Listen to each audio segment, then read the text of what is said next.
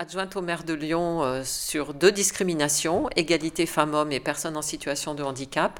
Et je suis aussi euh, conseillère à la métropole, déléguée à la politique du handicap et à la réalisation du plan d'action égalité femmes-hommes. Donc j'ai un peu les mêmes compétences des deux côtés. Depuis 2008 pour ce qui concerne la ville de Lyon.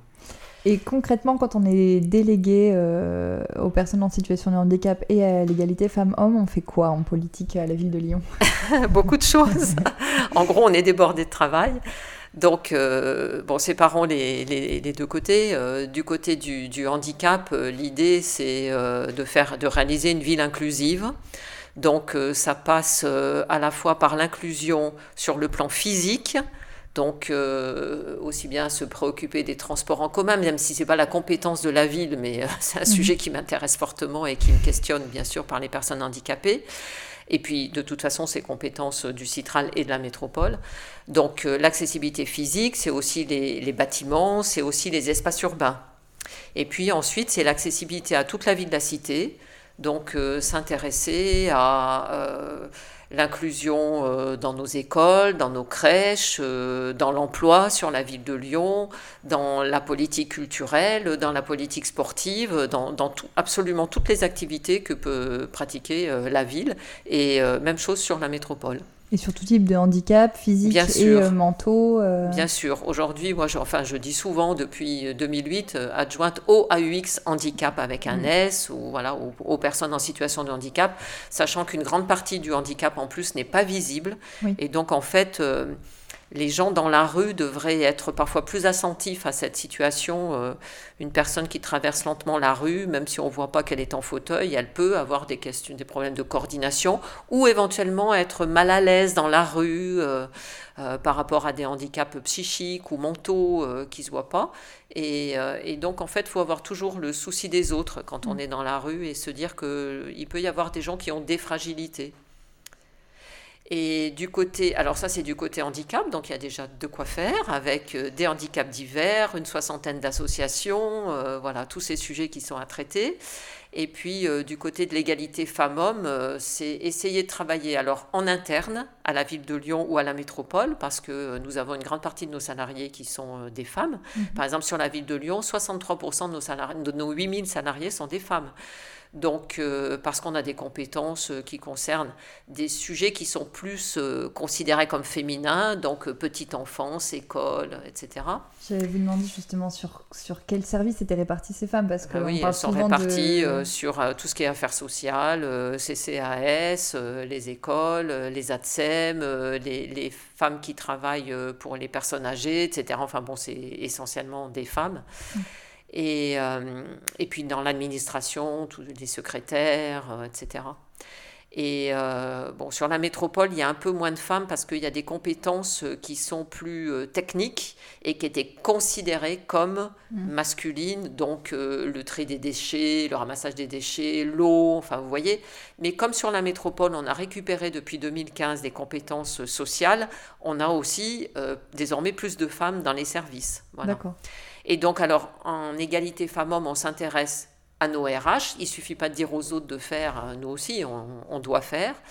Et puis, on s'intéresse aussi à toute la vie de la cité. Donc, moi, euh, pour les femmes, euh, je m'intéresse bien sûr à la question des violences qui est un peu obsessionnelle, mais justifiée, parce qu'il peut y avoir beaucoup de de vie qui sont cassées par ces violences, plus les enfants exposés, mm. euh, voilà. Et puis ensuite les questions du travail, euh, euh, les questions aussi de l'éducation, bien sûr très important dans les crèches, dans les écoles, voilà. Donc des deux côtés, c'est, je suis vraiment en politique transversale. Ces deux politiques transversales, c'est intéressant, ça permet de rencontrer des sujets extrêmement variés. Euh, de, de, rencontrer des personnes variées, des sujets variés. En même temps, bien sûr, c'est énormément de travail. Et du côté femmes, il y a une quarantaine d'associations sur, sur la ville de Lyon. Un peu moins que sur le handicap, parce qu'il y a des handicaps variés, donc ça entraîne aussi beaucoup plus d'associations. Et est-ce qu'il y a des, est-ce qu'il y a régulièrement ou est-ce que vous en faites des croisements entre ces deux, euh, ces deux pôles un peu ah d'activité parce, que, parce que les femmes en situation de handicap, par exemple, oui, tout à ça fait. peut être un domaine. Euh, Alors d'abord, je dis que c'est deux euh, compétences qui ne sont pas prises de la même façon dans le public. Euh, sur le plan du handicap, il y a quand même un certain consensus. Mou, dur, je le dis souvent un peu avec humour, parce qu'il y a quand même des gens euh, parfois qui s'énervent sur les places handicap, des choses comme ça, ou qui se mettent à la place des personnes handicapées. Bon. Donc il y a du consensus en principe, mais dans la réalité, euh, c'est un peu plus compliqué, mais quand même, en gros, il y a du consensus. Les gens considèrent que oui, il faut aider les personnes en situation de handicap. On est quand même en 2019 aujourd'hui. Euh, bon.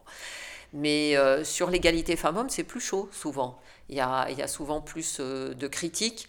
Euh, oui, mais aujourd'hui, les femmes, vous avez tout ce que vous voulez. D'ailleurs, regardez-vous, vous êtes adjointe. Et puis moi, je connais monsieur machin qui se fait taper dessus par sa femme, etc. Enfin bon, les chiffres sont quand même euh, euh, très clairs hein, sur les violences. Ça passe quand même plutôt dans un sens que dans l'autre.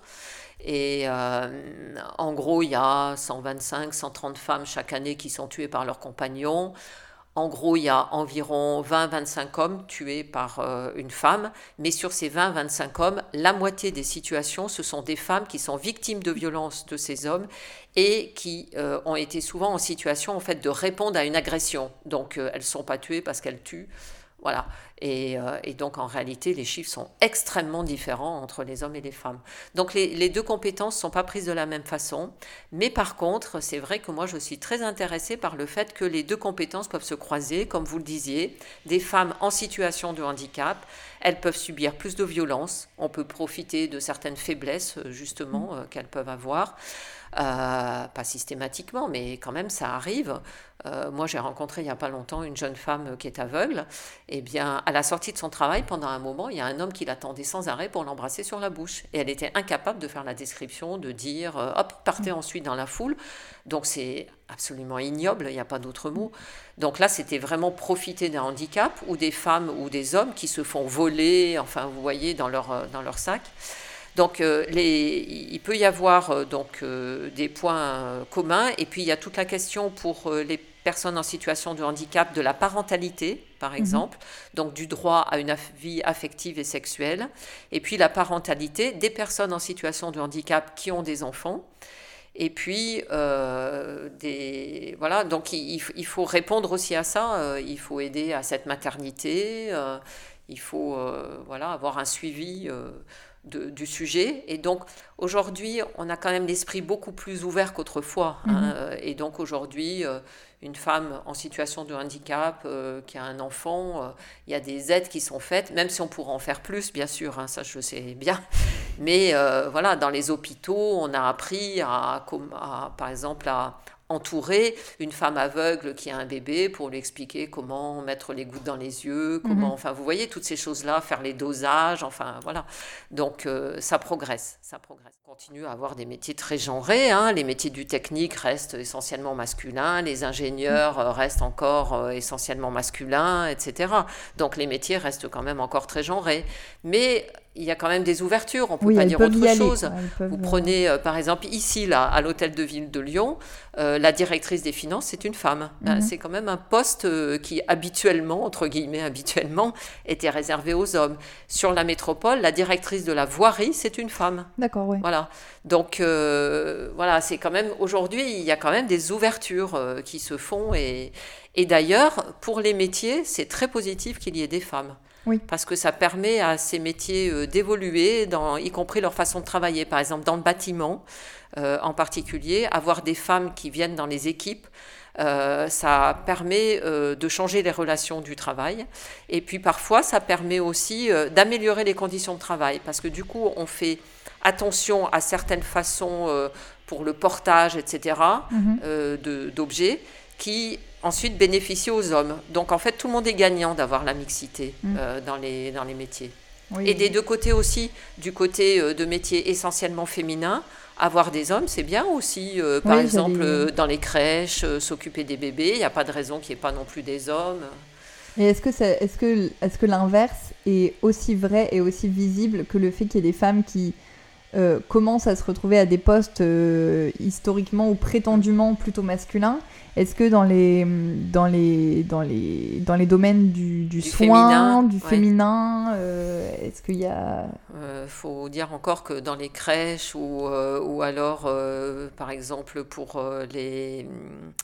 comment est-ce qu'on dit Les femmes qui permettent d'accoucher Les sages-femmes? Oui, pardon Ou alors euh, les sages-femmes. Bon, bah, aujourd'hui, euh, il y a une époque, j'avais rencontré deux jeunes qui faisaient leurs études de sage-femme. En décidant de continuer à s'appeler sage-femme, ils sont sages avec les femmes qui accouchent, ils mhm. les aident. Euh, voilà, ils ont fait leurs études.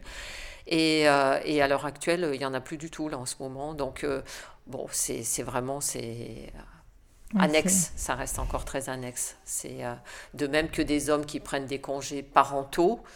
Euh, ça reste encore très très peu et c'est une des raisons pour lesquelles moi je suis pour le partage du congé parental entre mhm. les hommes et les femmes parce que si les femmes sont trop longtemps en congé, ensuite elles ont du mal à revenir au travail.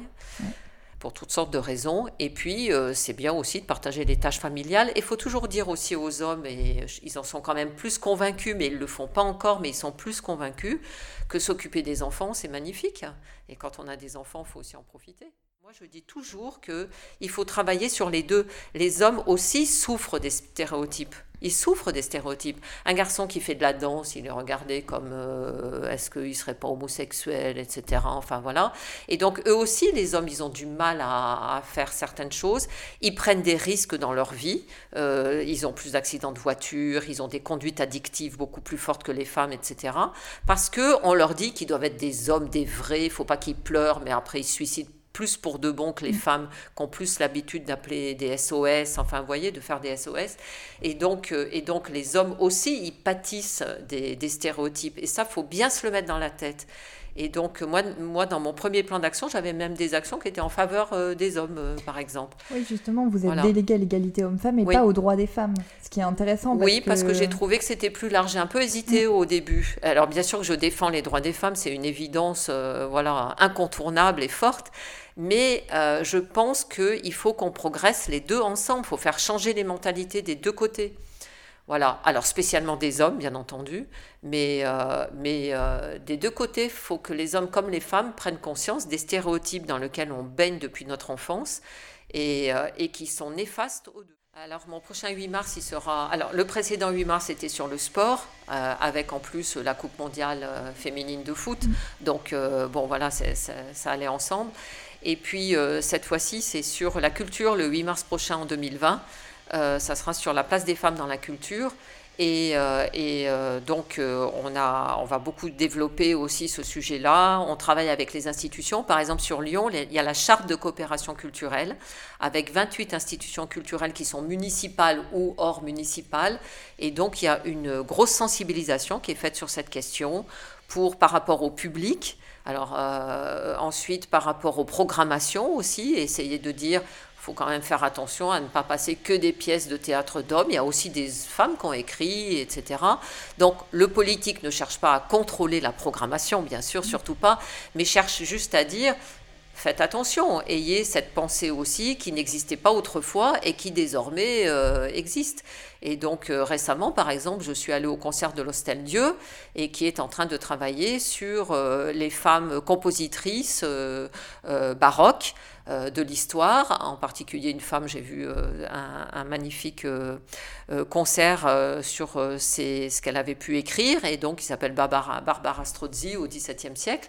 Et donc aujourd'hui sur Lyon, on essaie aussi de mobiliser, soit par le dernier 8 mars, soit par ce 8 mars. On est allé dans les écoles aussi, on a travaillé avec les enfants autour du sport, de l'égalité filles-garçons, on a fait des matchs mixtes. Euh, voilà, on a, on a démontré aux garçons comme aux filles qu'elles pouvaient faire du foot, qu'elles pouvaient faire du rugby, que pour les garçons, tout était ouvert aussi et qu'il fallait euh, casser euh, voilà, les, les, prisons qu'on pouvait, les barreaux qu'on pouvait avoir dans la tête, hein, et pour le bénéfice de tout le monde. Donc voilà, on travaille, oui, oui, tout azimut, et en ayant vraiment cette pensée sur, sur tous les côtés. Et pour, pour sortir un peu de la question de l'égalité homme-femme, mais revenir à, la question que j'ai posée tout à l'heure, est-ce que pareil, au, sein de la mairie, euh, alors il n'y a pas forcément, vous disiez, il y a plus de consensus sur la question du handicap. Euh, est-ce qu'il y a des travailleurs en situation de handicap à la mairie, par exemple? Est-ce que, est que ça, ça, est-ce que vous avez vu aussi des évolutions internes? Oui. et, et, sur, et à quel, sur quoi? Ah bah alors il y a une évolution énorme. Hein. Euh, quand je suis arrivée, il devait y avoir 2-3% de personnes en situation de handicap dans nos salariés ça devait tourner autour des 2%. Aujourd'hui, on est à 8,5%. Mhm. Donc, on a dépassé même ce que recommande la loi, 6%. Euh, la majorité des entreprises, des collectivités territoriales n'y sont pas, malheureusement. Et là, on a aussi monté une politique euh, très forte. On est à 8,5%, ce qui représente à peu près 600 euh, personnes en situation de handicap, de divers types de handicap, et qui sont dans, répartis dans tous les services de la ville. Et sur la métropole, c'est la même chose. On est aujourd'hui à la métropole euh, on, a démarré avec assez peu de personnes en situation de handicap et là, on vient de franchir les 6%. On est désormais à 6,3, 6,4% sur des masses de salariés qui sont quand même à 8000 salariés, 6000 salariés. C'est, ça représente, euh, voilà. Et là, c'est un vrai engagement. Alors moi, j'ai pas envie de dire effort parce que c'est normal, c'est normal, donc mhm. donc j'ai pas de dire effort, mais ça représente de l'attention, une vraie politique qui est montée à la fois par rapport aux salariés qui sont dans la ville et dans la métropole. Ensuite, sur les recrutements euh, des personnes, penser à recruter des personnes handicapées. Et puis aussi s'occuper des de nos agents qui, sont, euh, qui peuvent euh, être, malades ou, ou, avoir des handicaps qui se déclarent en cours de, de, de travail, d'emploi. Et là aussi, leur retrouver des postes, adapter les postes physiquement, adapter les postes par la charge de travail. Et, bon, c'est un, un, un, travail de tous les jours. Là, par exemple, dans les RH de la ville, comme du côté de la métropole, il y a des personnes qui ne s'occupent que de ça, que de l'emploi des personnes en situation de handicap. Donc c'est bien suivi politiquement aussi. Ah, Vous n'êtes pas la seule à, tirer la non, charrette. Non, non, il y a un comité de euh, pilotage, c'est suivi, aussi avec bien sûr l'adjoint au RH sur la ville, le vice-président au RH sur la métropole. Euh, et pour euh, vos, auditeurs, il faut bien dire qu'il n'y a pas d'emploi réservé. Euh, c'est pas une politique de la compassion. On fait ça pas par compassion. On emploie les personnes en situation de handicap sur des vrais postes.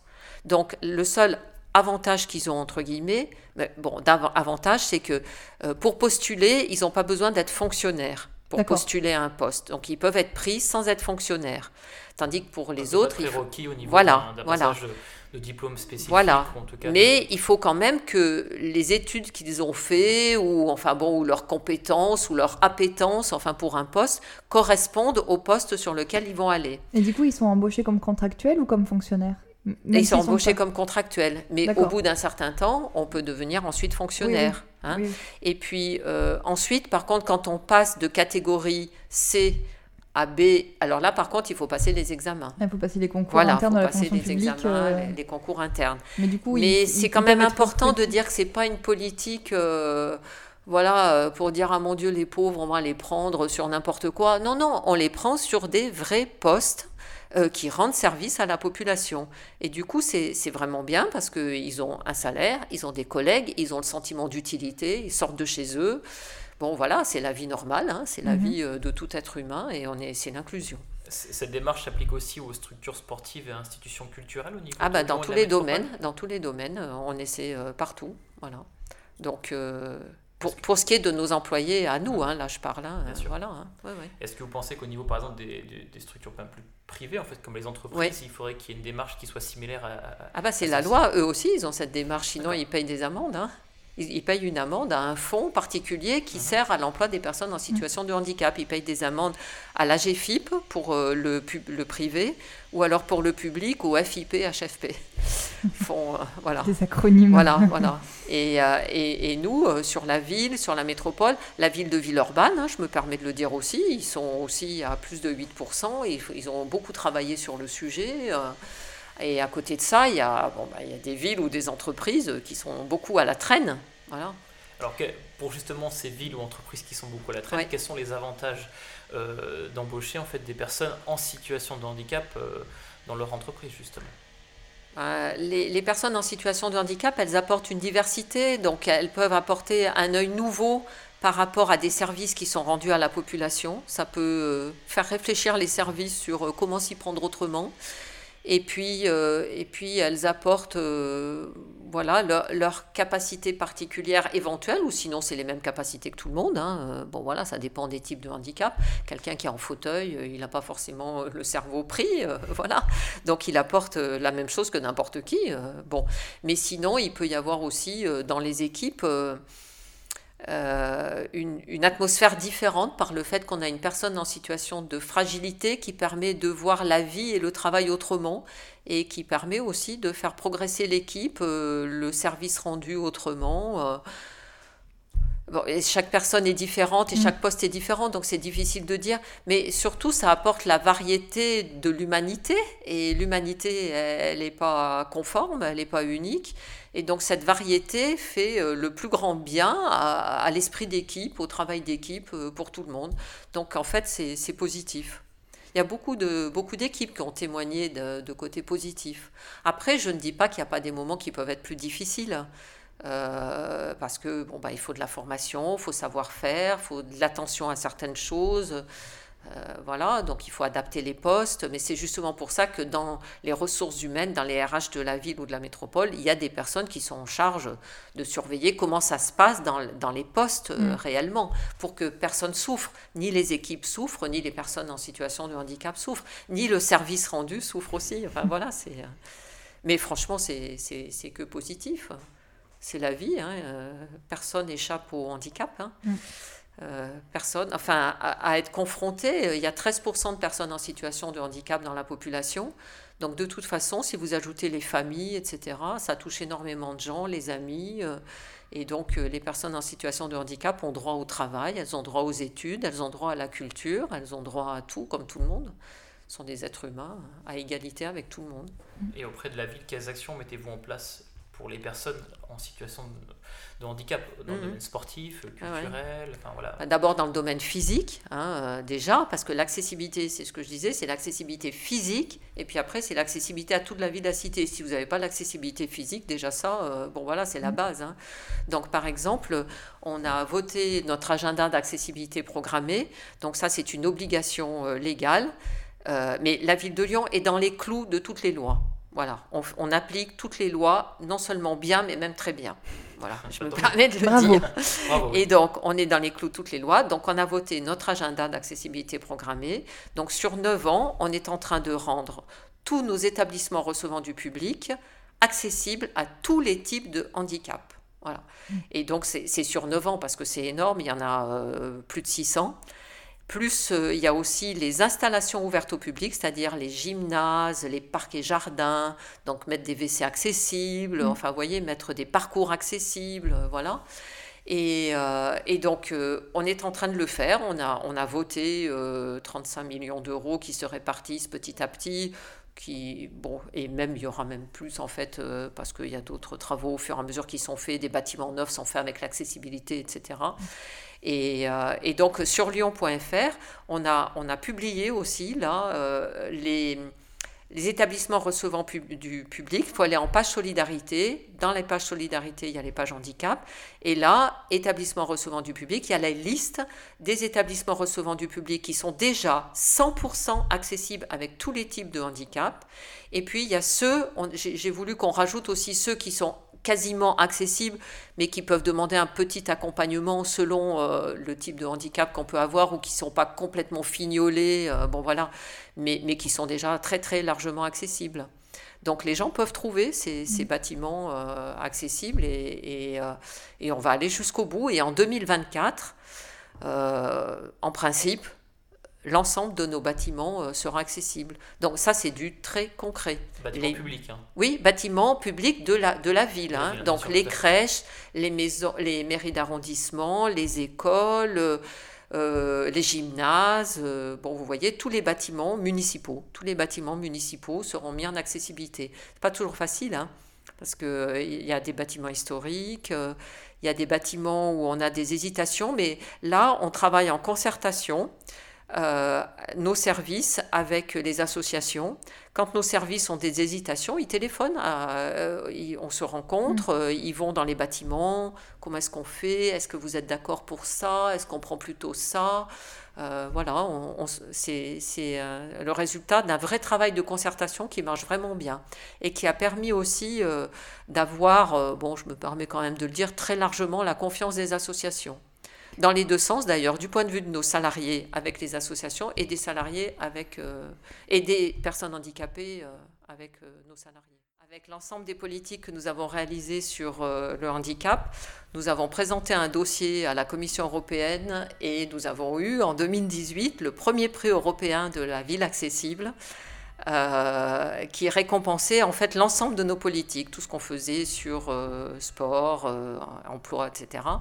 Et euh, bon, ça a été euh, beaucoup d'émotions hein, pour moi, pour mes équipes, euh, beaucoup d'émotions.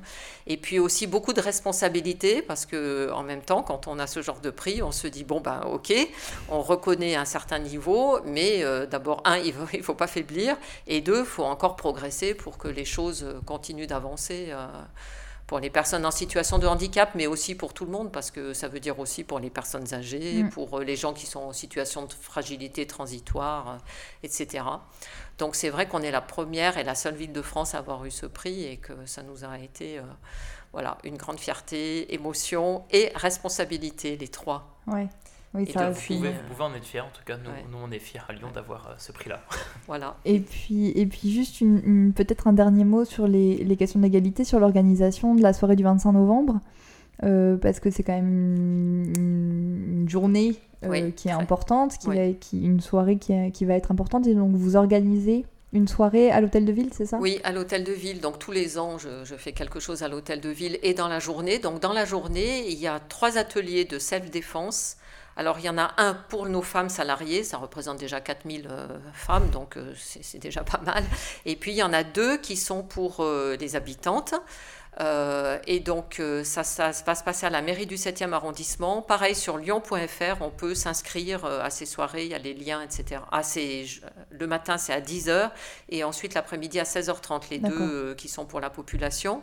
Et puis ensuite, à 19h30 le soir, euh, on peut aussi s'inscrire sur lyon.fr et, euh, et, là, euh, la thématique qui est en rapport aussi avec les ateliers de salle défense, c'est la question des violences sexuelles et du viol. Parce que moi, je, suis, je reste très choquée par la quantité de viols terribles qui existent encore aujourd'hui en France. Une femme toutes les 8 minutes est violée. Euh, le chiffre que j'avais eu en 2017, c'était 401 femmes qui avaient été violées dans le Rhône. Et ça, c'est la pointe de l'iceberg. C'est les mm. viols déclarés, parce qu'il y a tous ceux euh, euh, voilà, où les femmes ne vont pas voir la police ou la gendarmerie pour diverses raisons. Et entre autres qu'elles ont peur, etc. Puis 80% des viols sont commis par quelqu'un qu'elles connaissent, et donc elles n'osent pas toujours voilà, dénoncer leur mari, leur cousin, leur père, leur frère, etc. Bon, donc c'est terrible. Et on va faire une soirée avec, en fait, euh, comme si on faisait le parcours d'une femme qui a été violée. Donc, euh, première chose, euh, elle peut aller voir la police, ensuite, elle peut aller à l'hôpital, elle peut voir des associations, elle peut ensuite aller en procès éventuellement.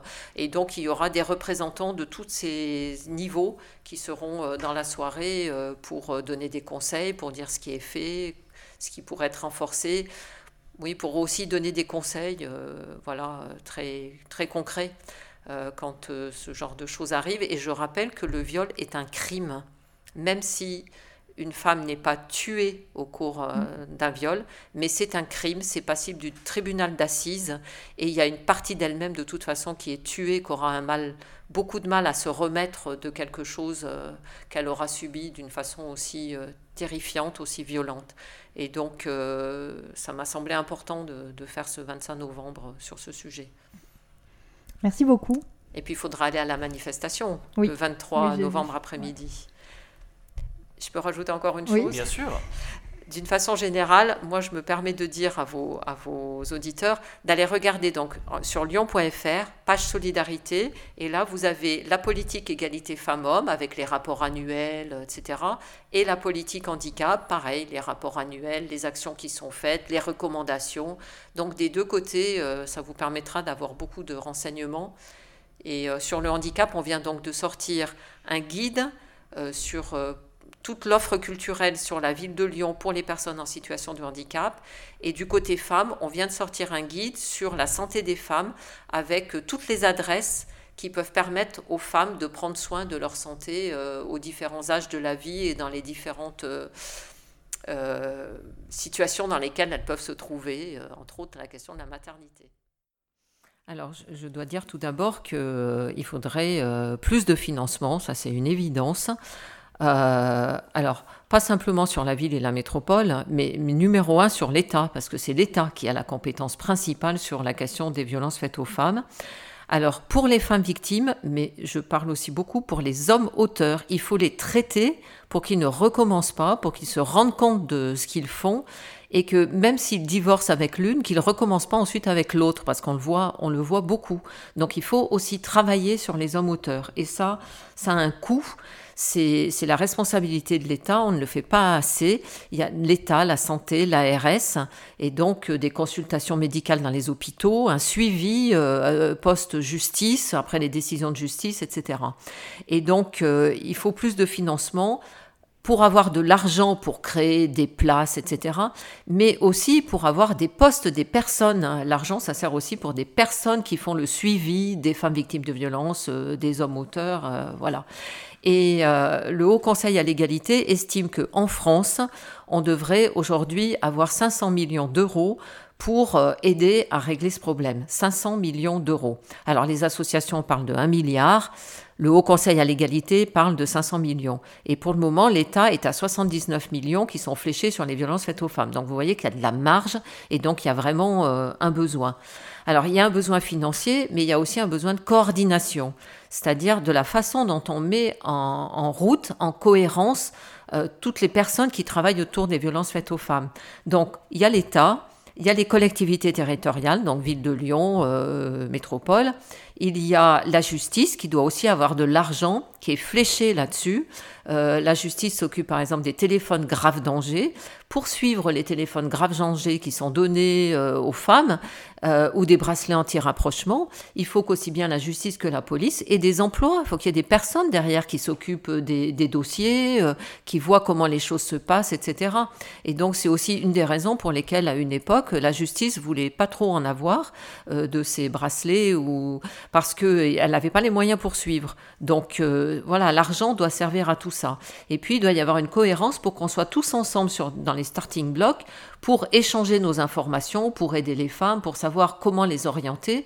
Et donc, il doit y avoir l'État, les collectivités territoriales, la justice, police nationale municipale, gendarmerie, santé, l'ARS, euh, voilà, et bien sûr euh, les, associations. On doit se réunir ensemble. Tout ça, ça demande de la disponibilité de la part des gens, ça demande du temps, et donc euh, le temps égale de l'argent, y compris de salaire avec des personnes qui s'en occupent à tous les niveaux, au niveau ville, au niveau métropole, au niveau État, police, etc., etc. Voilà. Et sur la ville de Lyon, Personnellement, je trouve qu'on ne donne pas assez aux associations. On devrait, euh, j'espère que le maire, euh, dans le prochain mandat, je ne peux pas dire que j'ai rien, pas du tout par rapport à d'autres villes, j'ai plus que d'autres villes. Mais je trouve que je n'ai pas assez parce que les associations sont notre bras armé. Donc euh, quand on subventionne le planning familial, Vifil, etc., c'est quand même pour faire une partie du boulot à notre place, quoi, quelque part.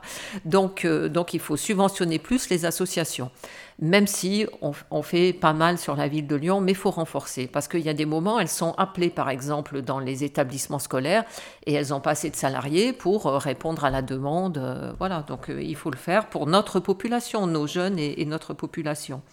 Et puis, à côté de ça, il y a quand même des sujets sur lesquels je, dispose quand même d'une certaine aisance. On va créer le cinquième logement d'accueil pour les femmes victimes de violences hein, en hébergement de semi-urgence. Donc, on en a déjà quatre. Hein. Euh, basé où celui-ci ah, mais je dis jamais. C'est top secret. On ne dit pas les adresses par, par, rapport aux hommes qui doivent pas savoir où sont les femmes et tout. Donc voilà. Donc, comment elles peuvent retrouver en fait ces informations-là, celles qui nous écoutent par exemple ben, par, par, les associations, parce que ces logements sont gérés par euh, l'association LEMA. Et donc, euh, en fait, nous, on donne de l'argent au MA, on lui, on lui prête les logements, et ensuite, c'est le MA qui fait tout le suivi social, etc., voilà, qui est d'ailleurs très, très bien fait. Et euh, depuis qu'on a créé ces logements, on a accompagné 23 femmes et euh, plus de 20 enfants. Donc euh, chacun compte pour un, c'est voilà, c'est toujours ça, ça de fait. On va créer donc un cinquième logement qu'on a repéré après avoir cherché à trouver un logement intéressant parce que la ville avait des logements qui étaient trop moches ou mal situés et pas intéressants pour, pour des femmes victimes de violences. Il faut faire attention à ça aussi. Et puis on a trois intervenants sociaux en commissariat, on a les maisons de justice et du droit. Bon, c'est des gens qui sont payés, ils ont des salaires, etc., qui sont payés moitié par l'État, moitié par la ville. Donc il y a des investissements différents qui sont faits. Mais d'une façon générale, ce que je peux dire, c'est il faut plus d'argent nationalement numéro un, et puis aussi euh, mettre des personnes sur les postes pour que, pour que le suivi soit fait à tous les niveaux. En même temps, ces, ces, temps-ci, je vois qu'il y a des progrès, par exemple, au niveau de la justice, qui s'empare de mieux en mieux du sujet. Et il n'y a pas longtemps, je suis allée visiter euh, le service de médecine légale à l'hôpital Édouard Herriot. Et là, j'ai vu euh, des médecins très engagés pour accueillir les femmes, pour s'en occuper, euh, pour leur donner euh, voilà, des conseils, les interruptions de travail. Et, et, voilà, aujourd'hui, je trouve que grâce au combat des associations, au combat des femmes, à la prise de conscience générale qui se fait en France, moi, je vois des progrès, au point que je suis presque en regret de, partir maintenant, mais bon, je l'ai décidé. Mais je me dis, l'adjointe suivante ou l'adjoint suivant, il va quand même récupérer euh, une situation qui est en, amélioration par rapport à ce que moi j'ai vécu, où j'ai quand même dû beaucoup euh, voilà, euh, défendre le sujet pour arriver à me faire entendre. tandis que là, je trouve que les choses sont en train vraiment de s'organiser mieux. Vous en une évolution positive du début. Oui, ah oui, oui, oui, oui, oui, oui, oui. Et des deux côtés de mes compétences, hein, je vous l'ai déjà dit, euh, et du côté handicap depuis 2008 que je m'en occupe, et du côté femme depuis 2008 que je m'en occupe. Par contre, du côté femme, par exemple, le nombre de, décès reste quand même euh, beaucoup trop fort.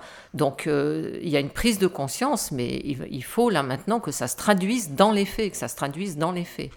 Euh, et, donc en Espagne, euh, ils sont passés de 1400 féminicides à 47 en 10 ans, de 2008 à 2018 mais c'était en y mettant mais vraiment le paquet. Donc nous, il faut qu'on fasse la même chose organisation, financement, euh, emploi, etc.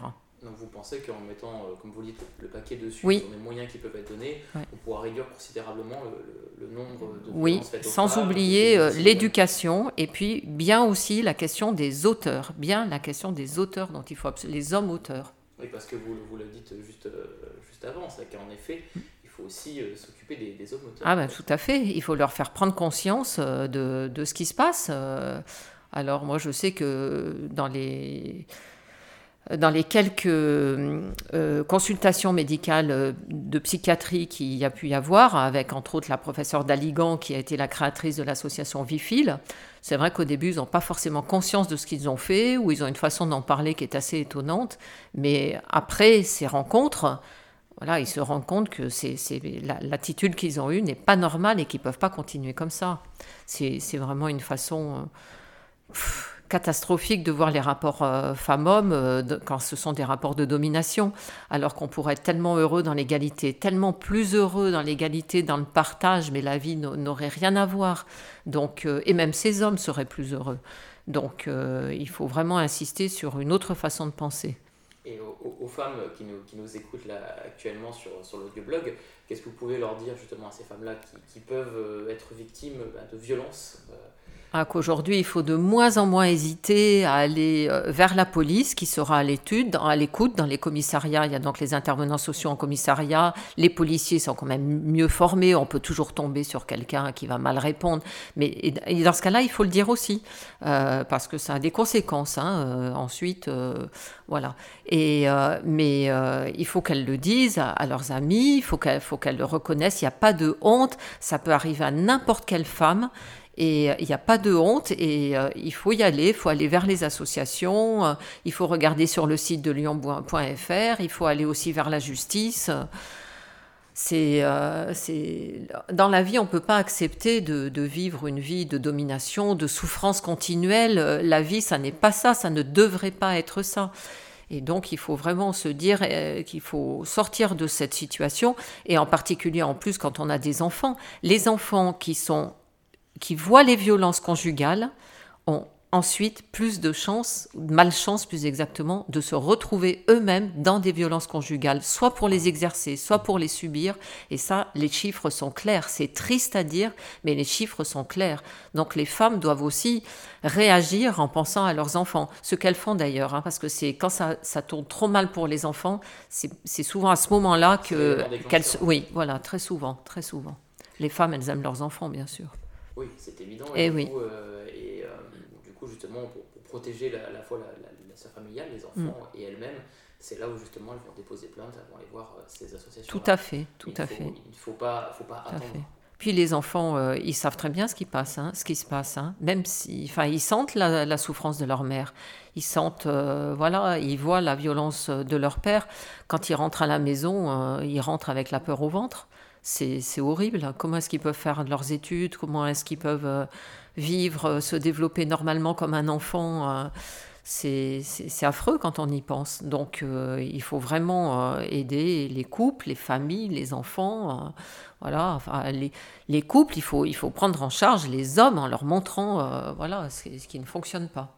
Donc là, sur le site de la ville et également, je pense, de la métropole, on peut retrouver toutes euh, oui, oui, ces oui. liens vers les associations. Sur lyon.fr, vous avez en page solidarité, euh, vous avez les égalités femmes-hommes et euh, vous avez le petit document qui est euh, rouge, blanc et noir, et sur lequel il y a toutes les adresses, toutes les associations, et donc voilà, ensuite on peut téléphoner, et c'est quand même bien d'être avec des spécialistes parce que vous êtes orienté, conseillé tout de suite, prise en compte, écoutée. On vous fera jamais la morale, on vous fera jamais la leçon, on vous dira jamais que vous avez eu tort. Au contraire, on va essayer de vous mettre, de vous donner des forces, vous donner des forces. Voilà, c'est un cadre bienveillant, à l'écoute, vous donner des forces et puis vous faire prendre conscience que vous pouvez plus continuer comme ça et, et qu'il faut améliorer la situation sans vous forcer à rien. Hein. On ne force pas les gens à divorcer, on ne force pas les gens à, se quitter, euh, on les écoute, par contre on les alerte quand on pense que ça va quand même trop loin.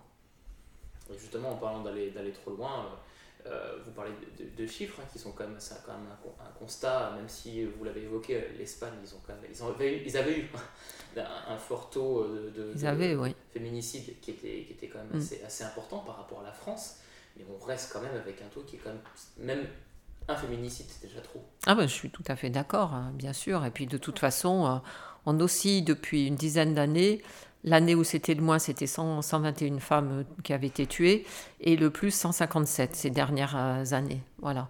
Donc ça aussi, bien sûr, parce que c'est le hasard des années, hein, mais, mais ça reste quand même dans des chiffres qui sont absolument inacceptables. Et là, en ce moment, en 2019, on voit qu'on arrive à une femme tuée euh, tous les deux jours. C'est pas possible. En plus, tout ce qu'on ne voit pas, hein, comme douleur, comme. Euh, voilà. Et encore une fois, les enfants exposés qui en souffrent terriblement. Euh, c'est pas possible d'être dans une atmosphère pareille. Euh. Vous pensez que le fait que ce soit maintenant euh, de plus en plus médiatisé, en fait, euh, ça a un impact Ah bah oui, c'est une bonne chose. Oui, c'est une bonne chose. D'ailleurs, ça se voit parce que les associations ces derniers temps et, la justice, la police sont, sont, confrontées à une énorme augmentation de femmes qui viennent raconter leur, leur souffrance.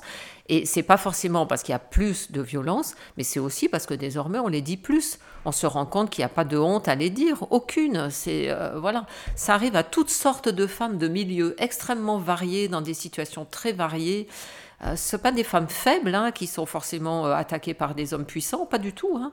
Euh, non, non, c'est toutes sortes de femmes, de toutes sortes de milieux. On serait très, très surpris parfois si on savait. Regardez, vous avez eu ces dernières années des femmes actrices qui étaient connues, etc., et qui ont raconté comment, y compris leurs compagnons, hein, il y en a une qui a raconté comment son compagnon lui avait cassé la figure au point de lui casser neuf dents, alors que c'est une actrice célèbre. Et donc, c'est vraiment voilà, c'est quelque chose de très répandu, trop répandu. Très bien, bah, c'est vrai qu'en effet, en, tout cas, il faut qu'il y ait des actions qui soient mises en place, des moyens pour justement bah, arrêter ce, ce, fléau de féminicide, de violence faite aux femmes. Oui, absolument. C'est indigne d'un pays comme la France, euh, civilisé comme la France, et puis comme d'autres pays européens, on n'est pas les seuls, hein.